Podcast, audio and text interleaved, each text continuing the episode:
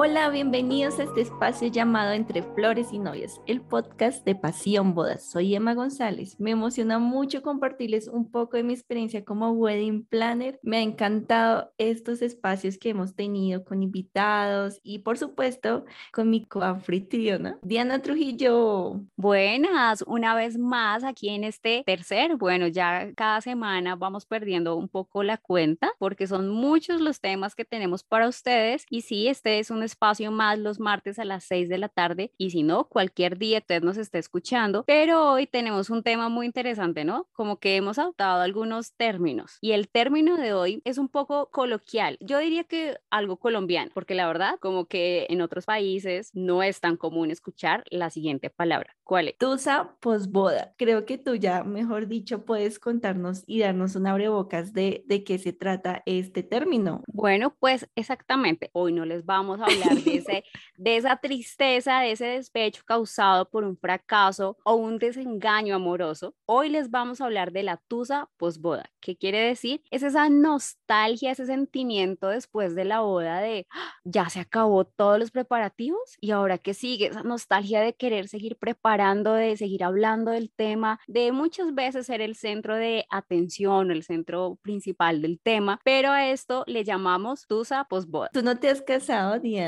¿Tú crees que tú serías de las novias que hablan y hablan de su boda todos los días, se sueñan con la boda? Pues según lo que hemos visto en capítulos anteriores. Yo creo que sí, lo que pasa es que, y más con todos estos temas que estamos sacando con este proyecto, uno empieza a conocer, a soñar, idealizar eso como un gran momento, como que uno pone todo su esfuerzo, todo su empeño, todas sus emociones en ese evento que después, no sé, queda una sensación de, y ya se acabó. Ay, sí. Bueno, confiésanos algo. ¿Te han dado ganas de casarte preparando cada uno de estos episodios?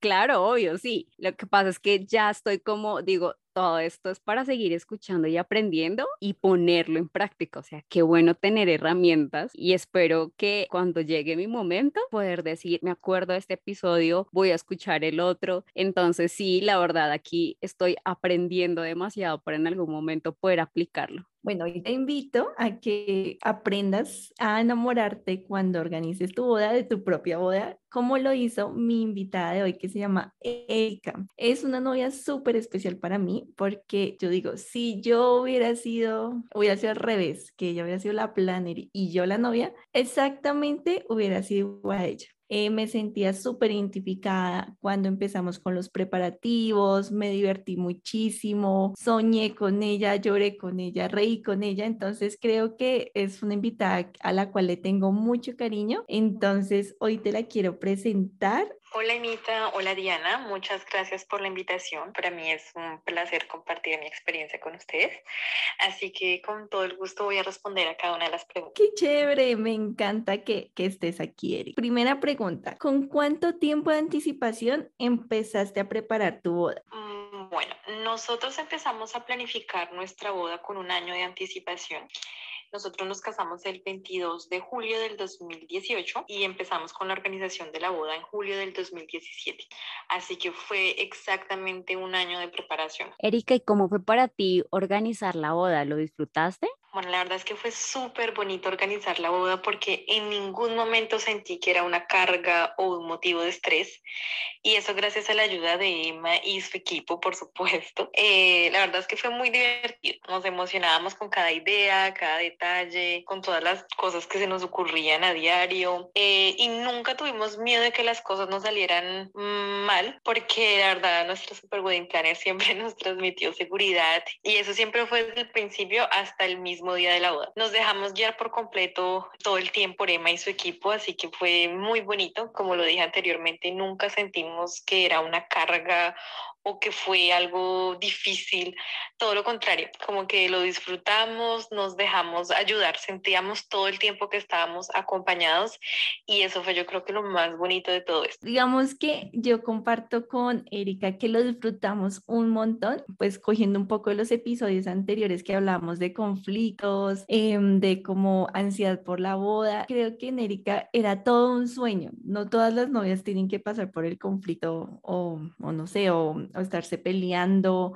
o queriendo salir rápido los preparativos, sino que ella quería que nunca se acabara. Entonces, Erika, ¿cómo fue para ti el día de la boda? ¿La disfrutaste? El día de la boda fue mágico para mí, fue obviamente también para mi esposo, fue un día hermoso. Wow, es que aún me acuerdo y, y me emociono, pero al mismo tiempo como que me desperté de todo lo que estaba pasando, o sea, como que me di cuenta que la realidad ya era ese día y que ya no estábamos sobre el croquis del proyecto, sino estábamos ya realmente en el terreno. Y eso fue justo cuando entré a la sala, no recuerdo eh, por qué llegué, porque creo que era, no sé, no había planeado ir todavía a ver cómo iban las cosas, no sabía cómo estaba, o sea, yo estaba tan tranquila, muy concentrada en lo mío, en mi peinado, hablando con mis damas de honor, con mi mamá, con mi hermana. Y cuando llegué a la sala, vi todo decorado, o sea, quedé como en shock. Dije, wow, esto es mucho más de lo que yo me esperaba. Así que todo superó mis expectativas y ese día pues obviamente estaba muy nerviosa porque ya era ese día, ya era el momento y hubo un momento en que me dio un ataque de nervios como que de realizar que todo estaba pasando de verdad y le pedí a Emma que me acompañara en oración, así que oramos juntas y eso me calmó mucho, me calmó, me tranquilicé y como que disfruté, empecé a disfrutar porque en ese momento estaba súper angustiada y no sabía exactamente por qué, porque todo estaba bajo control, mi familia todo estaba ahí, todos estaban súper felices, los veían tomándose fotos, los veía riendo, así que no sé, fue como algo montó hacia mi cabeza y como que fue un mundo así de nervios de un momento a otro, así que eso me ayudó mucho, como que contar con, con el apoyo de Emma en ese momento, que me dijo, tranquila, todo está saliendo muy bien, estás muy bonita, como que eso que ella hizo en ese momento me ayudó a tranquilizar y como que ya dije, uff, ya me voy a soltar y voy a disfrutar. Y así fue, porque pensaba en que qué tal me caiga cuando entro, o sea, me entraron como unas preguntas que nunca me había hecho, la verdad. Dije, ¿y si me caigo entrando? ¿Y si me enredo con el velo? O sea, me empezaron unas preguntas como medio tontas y ella me dijo, nada, eso va a pasar, tranquila todo va a estar bien. Y sí, ese día una vez más me dejé guiar por sus consejos y fue súper bonito. Lo disfrutamos, reímos, bailamos, comimos. Creo que bailé más de lo que comí, porque no me acuerdo de haber comido. Tal vez sí, pero, pero no, no sé, como que tengo más recuerdo de estar para allí, para acá, bailando, hablando con todo el mundo. Pero fue hermoso, hermoso. Cada vez que pienso en ese día, como que, wow, mm, como que mis ojos brillan. Erika, o sea que después de haber vivido ese gran día como tanto lo soñaste, de haberlo disfrutado, después, ¿qué pasó? O sea, ¿no sentiste un vacío, ese sentimiento de tristeza porque ya todo se había acabado? La verdad es que sí, luego de la boda me sentía súper rara. Me había acostumbrado a hablar casi todos los días de la boda, eh, de las ideas que se nos ocurrían, de elegir los proveedores, las cosas. Así que no solamente hablaba con Emma, sino con mi esposo y mi familia. Y como que ya al ver que todo había pasado, pues sentía que me faltaba algo, que me faltaba como, no sé, como un tema de conversación ahí. Y eso lo noté más al llegar de nuevo a, a Francia, a nuestra casa, y ver pues el cuadernito de apuntes de la boda, guardar todas las cositas que traíamos, la cajita de las argollas, bueno, todos esos detalles, guardando todo. Eso fue súper extraño, la verdad es que sí. Le decía yo a Anthony, nos volvemos a casar. Así que mm, sí, sí, fue una sensación muy rara. Erika, y después de eso te preguntaste, ¿y ahora qué sigue? Sí, claro que sí. La organización de la boda era mi prioridad ese año y al terminarse todo, pues como que me devolvió una nueva realidad. Así que fue muy extraño porque el organizar la boda para mí era como una terapia, era como relajarme, como que era algo, algo que me ocupaba la mente de una manera muy bonita. Entonces como que al pasar todo decía, bueno, ¿y ahora qué voy a hacer? O sea, como que sigue, ¿Qué, ¿qué me voy a ocupar ahora? Eso me lo pregunté muchas veces. Así que sí, fue extraño los primeros meses pensando todo el tiempo en que ya no, ya no, ya había pasado todo. Entonces sí, fue bastante, bastante extraño. Gracias, en serio que, que apreciamos mucho que seas tan sincera. Créeme que yo también pensé y ahora que sí. Quiero también preguntarte si tuviste pensamientos negativos o de tristeza. Bueno, la verdad es que nunca tuvimos ni tuve personalmente eh, pensamientos negativos, ni antes ni después. Habíamos puesto todo en manos de Dios y confiábamos que si todo se estaba dando era porque era voluntad de Dios y sabíamos que Él tenía el control de todo, tanto económico como como el tener a toda nuestra familia reunida y por supuesto la organización de ese día. Así que mm, miedo no, no, nunca tuvimos como ese, ese sentimiento negativo o de estrés o que fuera como una carga, la verdad, no, nunca lo vimos ni lo sentimos así. Eh, sentimientos de tristeza, sí, por supuesto que sí, porque pues en ese momento yo fui a Colombia únicamente a casarme, pues llegar fue empezar a organizarme, a prepararme las uñas, el cabello, etcétera, y luego fue, apenas pasaron unos días después de la boda que nos estuvimos, pues regresar fue muy duro porque todo se había acabado, o sea, no solo ese día, sino que como que volver, ya no estaba mi familia, ya había dejado pues ese, ese, esa etapa pues ya había acabado ahí y la verdad es que sí me dio bastante duro. De hecho, siempre que regreso a Francia es ya de por sí muy duro, así que cuando, aún mucho más después de ese día tan importante. Así que estaba dejando de nuevo mi familia, mis amigos, eh, mi país, así que era inevitable no sentir tristeza. Así que yo creo que fue más tristeza que pensamientos negativos, jamás tuvimos. Erika, la verdad, ¿cuánto duraste con lo que nosotros, nosotras, hoy estamos llamando tusa posboda? La pregunta me dio mucha risa porque la verdad yo creo que yo todavía tengo tusa por la boda. La verdad es que me tomó mucho tiempo. Yo diría que unos seis meses tal vez. Creo que se me fue pasando un poquito ya cuando empezó Navidad, porque es como la ilusión de la Navidad, ¿no? Siempre. Pero sí fueron meses un poco tristes porque yo soy muy sentimental, muy nostálgica. Y durante el tiempo de la organización de la boda había vuelto en contacto con, con personas de mi familia con las que no hablaba hace mucho por trabajo, por diferencia horaria. Y eso fue bonito estar de nuevo en contacto con ellos. Así que mm, pues ya después de que de la boda, obviamente, pues ellos retomaron sus labores y como que volvió otra vez como esa distancia. Así que eso también se le sumó a la tusa, a la tusa de la boda. Sin embargo, mm, yo creo que sí fueron unos seis meses en los que todavía hablaba mucho de la boda con mi esposo y nos reíamos y nos acordábamos de todo. Y yo decía, mira mi papito cómo estaba del de mi mamita y bueno, y así que sí fue duro. Es que a mí en general, cuando regreso de Colombia, me pega muy duro. Y duro tal vez un mes o dos meses así como triste. Así que imagínate, además a, esto agregarle la boda y todas las emociones que como que bajan de nuevo. Entonces sí, fue bastante difícil la tusa. Bueno, y cuéntanos qué consejos nos podrías dar o cómo hiciste tú para vencer la tusa por la boda. ¿Cómo hice para llevar la tusa? Bueno, a mí me encanta las fotos, me encanta tomarle fotos a todo porque es como la manera más bonita de, de capturar los momentos preciosos. Y habíamos tomado muchas fotos en el hotel, en los desayunos, antes preparándonos con mi mamá, con mi hermana, también después de la boda, el tiempo que compartí con mi familia. Así que aproveché ese, ese tiempo después de la boda para um, hacer muchos álbumes de fotos. Por ejemplo, yo no vi cuando mi esposo se preparó porque no dormimos juntos obviamente, el día antes de la boda. Él estaba con su familia y yo con la mía. Y entonces había muchas fotos que él y su familia habían tomado que no había visto. Entonces aproveché para hacer esos álbumes y ver, Ay, ¿cómo así? ¿Esto hicieron? Y bueno, como a enterarme un poco de lo que había pasado por su lado mientras preparación. Así que eso fue súper bonito también y me ayudó como a, mm, animarme de nuevo y a reírme de, de, de, detalles que no me había dado cuenta y no sabía que habían pasado. Lo otro que hicimos fue invitar a los amigos de mi esposo que no habían podido pues, ir a la boda a Colombia. Los invitamos a la casa a ver el video de, del matrimonio y a mostrarles el álbum de fotos. Entonces, eso también nos ayudó mucho como a, pasar un poquito la tusa.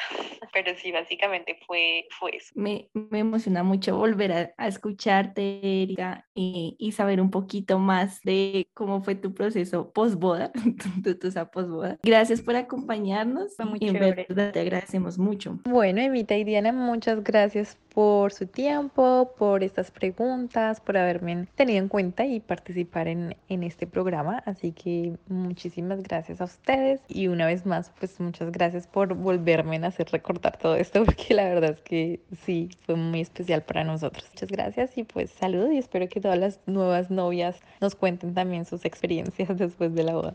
Gracias. Bueno, la verdad, escuchando a Erika, yo voy a sacar una conclusión de todo esto que ella nos contó, que de verdad verdad fue muy chévere escuchar esa emoción de cómo se disfrutó los preparativos y es que aquí no solo hubo tusa por parte de la novia, sino que tengo la leve sensación de que hubo tusa por parte de la wedding planner. ¿Fue así, querida Emma? Es cierto. Digamos que viendo este tema, yo decía, uno de wedding planner también puede sufrir de tusa, o al menos yo, yo lo sufrí, digamos, en el caso de Erika. Eh, ella dijo un año, pero duramos más de un año en los preparativos de su boda. Y recuerdo esa anécdota, y siempre hablamos de, de eso, que siendo las 3 de la mañana en Francia, yo, yo tenía que ir a separar el lugar y ella, estábamos súper decididas que era el lugar, en fin, y ella me, me, me llama, o sea, se despertó a las 3 de la mañana y me dice, Emma, no separes el lugar, ya lo hiciste, y yo, no, no, aún no. Me dijo, no, no me siento segura. Y pues lo que hice fue tocarme la risa con ella, pues de otra persona es como, no, como así, volver a empezar de ceros, pero como que lo disfrutamos tanto y nos entendíamos tanto que fue como tranquila, como tú te sientas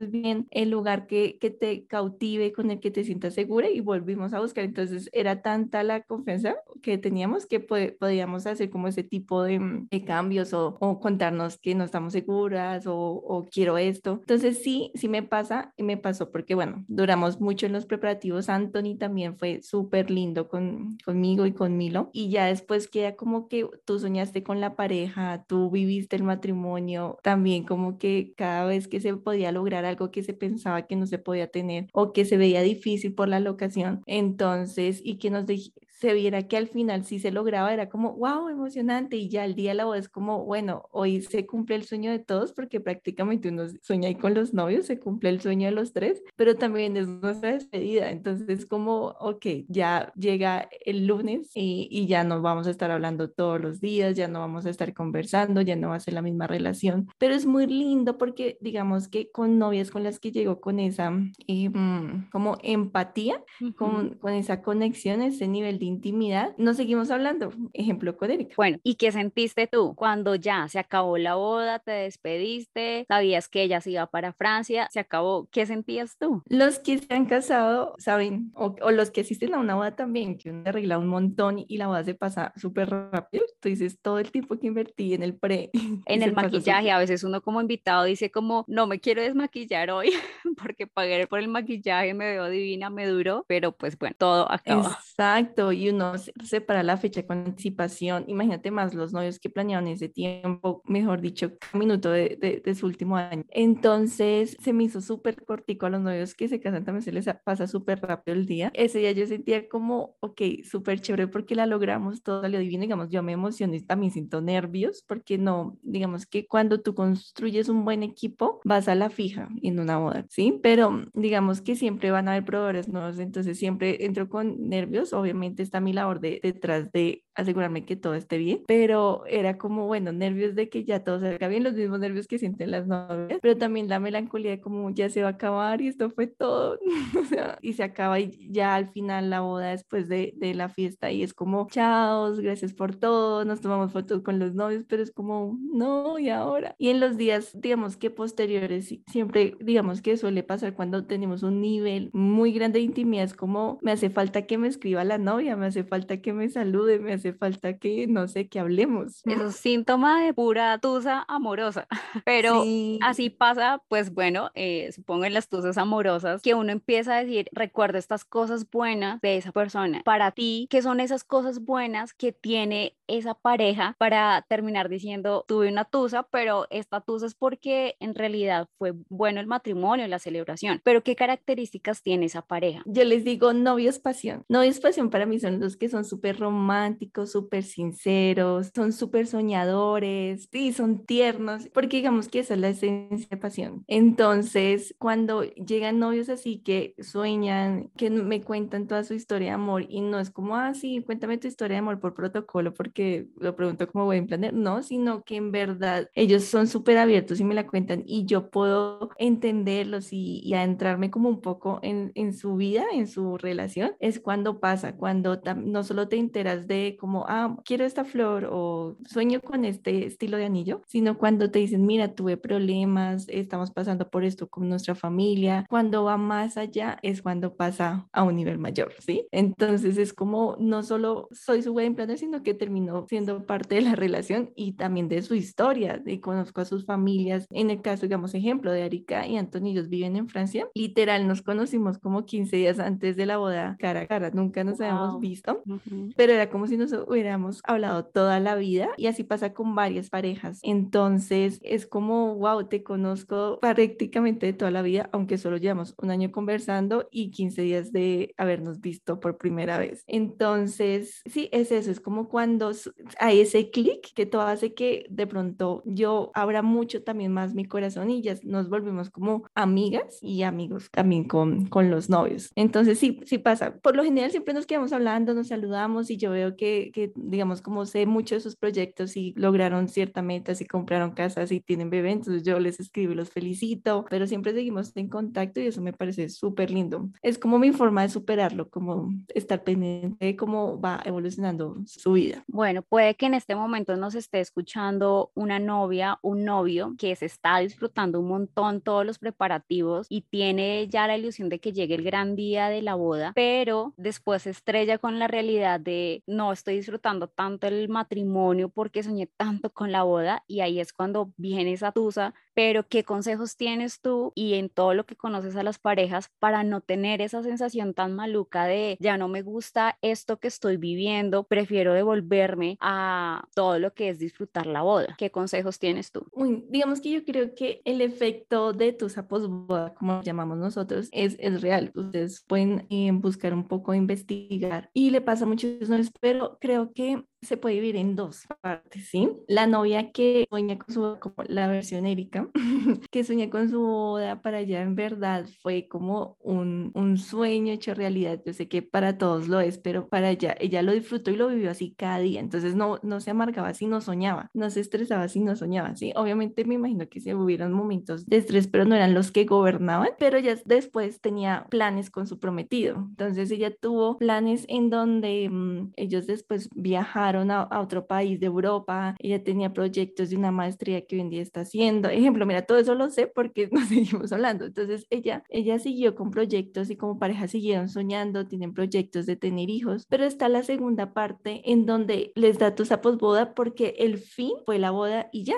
Es como, ¿y ahora qué? Entonces está la que lo disfrutó y la amó y de todo, pero tenía planes a futuro, pero está la que solo se visualizó hasta el día de la boda y no pensó más allá, no pensó en como, y después, ¿qué va a seguir? Tengo otro plan, otro sueño, otra meta y no idealizo la boda como su todo. Entonces creo que esas son dos diferentes formas de tu boda y creo que la primera es válida y la segunda de pronto, bueno, la primera, el consejo sería armemos álbumes de fotos, como dijo Erika, hablemos de la boda, hasta que mejor dicho, porque es algo que ella vivió y le encantó, pero eso no, no afectó su relación en pareja, porque pues tenían más planes como pareja. Pero si tú eres la opción dos en cuando tu fin fue solo la boda y te enfrentaste al matrimonio, espera nuestro próximo episodio, el primer mes de casados y no, tenían, no tenías más proyectos, sino fue como, bueno, la boda o máximo luna de miel planeé, ¿qué sigue? Yo creo que es tiempo de soñar y se vale soñar en pareja y crear nuevos proyectos como pareja, esas cosas que uno hablaba de novio. Creo que se trata de eso, encontrar una motivación, empezar a soñar, empezar a planear y también cerrar el ciclo, cerrarlo de una forma bonita de hizo parte de una temporada de mi vida, pero ahora estoy disfrutando esta nueva etapa. Bueno, hemos tenido episodios que tienen relación con todo el tema de las emociones, la ansiedad, los conflictos, la tusa, cómo poder adaptarnos a, ese, a esa primera etapa de recién casados, que muy pronto también lo vamos a sacar, pero ha sido temas muy interesantes, cargados de consejos expertos y pues obviamente también las experiencias de aquellas personas que han pasado por esta situación. Me ha encantado cada comentario que nos han hecho sobre cada uno de los episodios. Por supuesto, esperamos más. No olviden comentar nuestra última publicación en nuestro Instagram, arroba entre flores y novias. Y por supuesto, nunca olviden que el amor es el vínculo perfecto. Mi gran amor, tú y yo, profunda inspiración de amor resultó a ti.